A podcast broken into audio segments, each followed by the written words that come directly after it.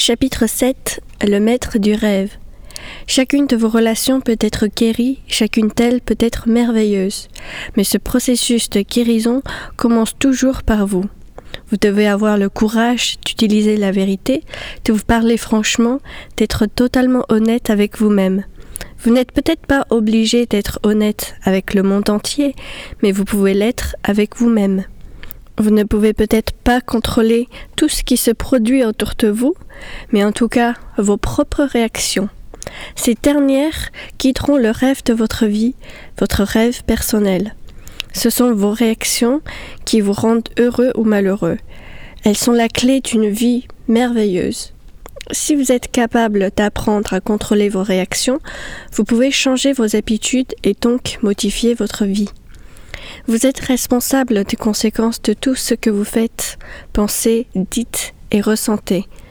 Peut-être avez-vous du mal à déterminer quelles actions ont provoqué telles conséquences, quelles émotions, quelles pensées, mais vous les voyez bien, soit vous en souffriez, soit vous en bénéficiez. C'est en faisant des choix que vous contrôlez votre rêve personnel. Vous devez tout à part déterminer si vous aimez ou non les conséquences de vos choix. Si vous appréciez telles conséquences, continuez d'agir comme vous le faisiez, c'est parfait.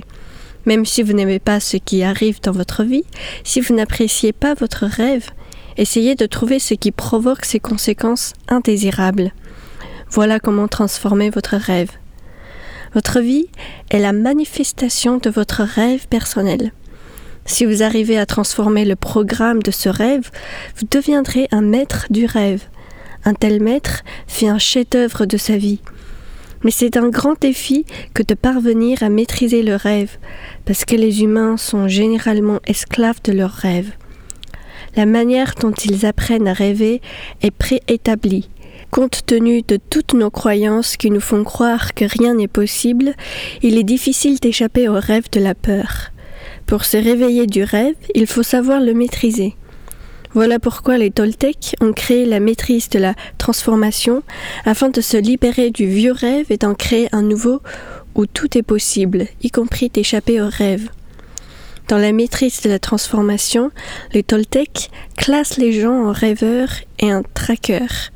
Les rêveurs savent que le rêve est une illusion et ils jouent dans ce monde d'illusions, conscients que c'en est une.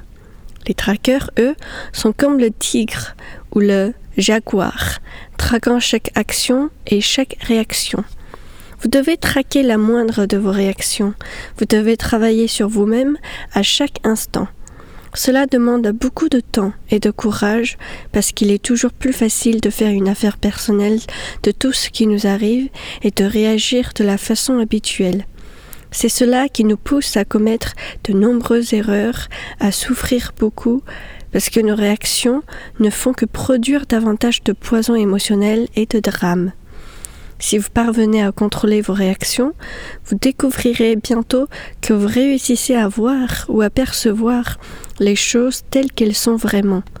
Normalement, l'esprit perçoit les choses telles qu'elles sont, mais en raison de toutes nos programmations et croyances, nous interprétons tout ce que nous percevons, ce que nous entendons et surtout ce que nous voyons. Il y a une énorme différence entre voir comme voient les gens dans leurs rêves et voir son jugement, voir le monde tel qu'il est. La différence se situe dans la manière dont votre corps émotionnel réagit à ce que vous percevez.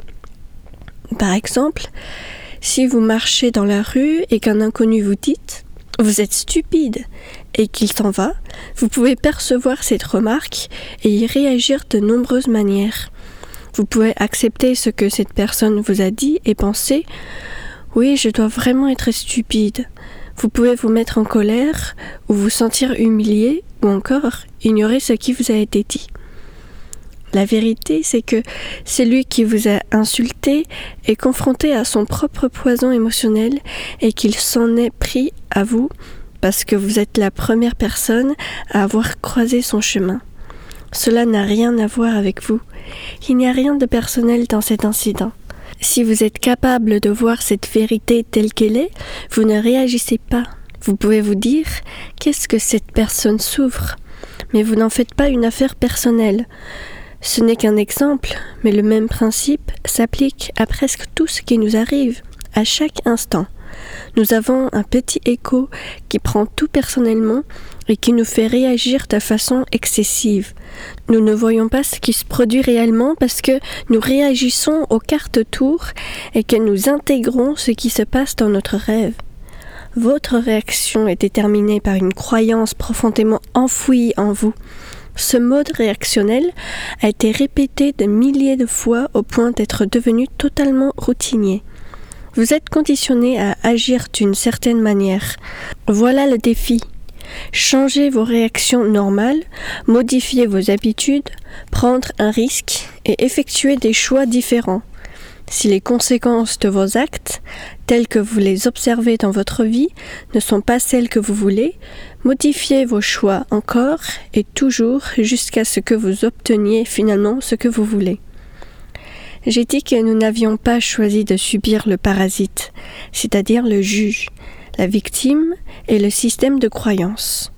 Sachant que nous n'avons pas eu ce choix et conscient que tout cela n'est qu'un rêve, nous pouvons recouvrir quelque chose de très important que nous avions perdu et que les religions appellent le libre arbitre.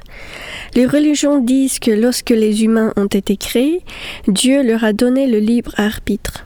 C'est vrai, mais le rêve nous en a privés parce qu'il contrôle la volonté de la plupart des humains. Certains disent Je veux changer, vraiment changer. Il n'y a pas de raison que je sois si pauvre. Je suis intelligent, je mérite une vie heureuse et de gagner beaucoup plus d'argent que je n'en ai actuellement. Ils le pensent, mais cela reste au niveau intellectuel. Et que font-ils par la suite? Ils allument la télévision et passent des heures et des heures à la regarder. Quelle est donc la puissance de leur volonté? Une fois sa conscience développée, on a le choix. Si on parvient à conserver cette conscience en permanence, on peut alors changer ses habitudes, ses réactions et sa vie entière. Une fois conscient, on peut recouvrer son libre arbitre et lorsqu'on en dispose à nouveau, on peut choisir à tout moment de se souvenir qui l'on est. Par la suite, même si on l'oublie, on peut renouveler ce choix consciemment. Mais sans conscience, il n'y a pas de choix. Devenir conscient signifie devenir responsable de sa vie. Vous n'êtes pas responsable de ce qui se passe dans le monde, seulement de vous-même. Vous n'avez pas fait le monde tel qu'il est. Il était déjà ainsi avant que vous ne soyez né.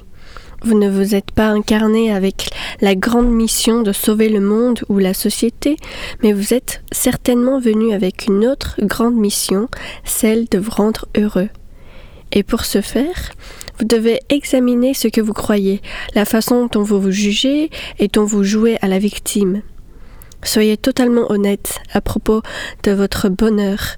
Ne projetez pas une image de bonheur factice en disant à tout le monde Regardez-moi, j'ai réussi dans la vie, j'ai tout ce que je veux, je suis très heureux. Alors que vous ne vous aimez pas. Tout est là, à notre disposition, mais nous devons tout d'abord avoir le courage d'ouvrir les yeux, de nous servir de la vérité et de voir la réalité telle qu'elle est. Les humains sont aveugles parce qu'ils refusent de voir. Prenons un autre exemple. Une jeune femme rencontre un homme et elle ressent immédiatement une forte attirance pour lui. Ses hormones atteignent rapidement des sommets et elle veut cet homme. Point.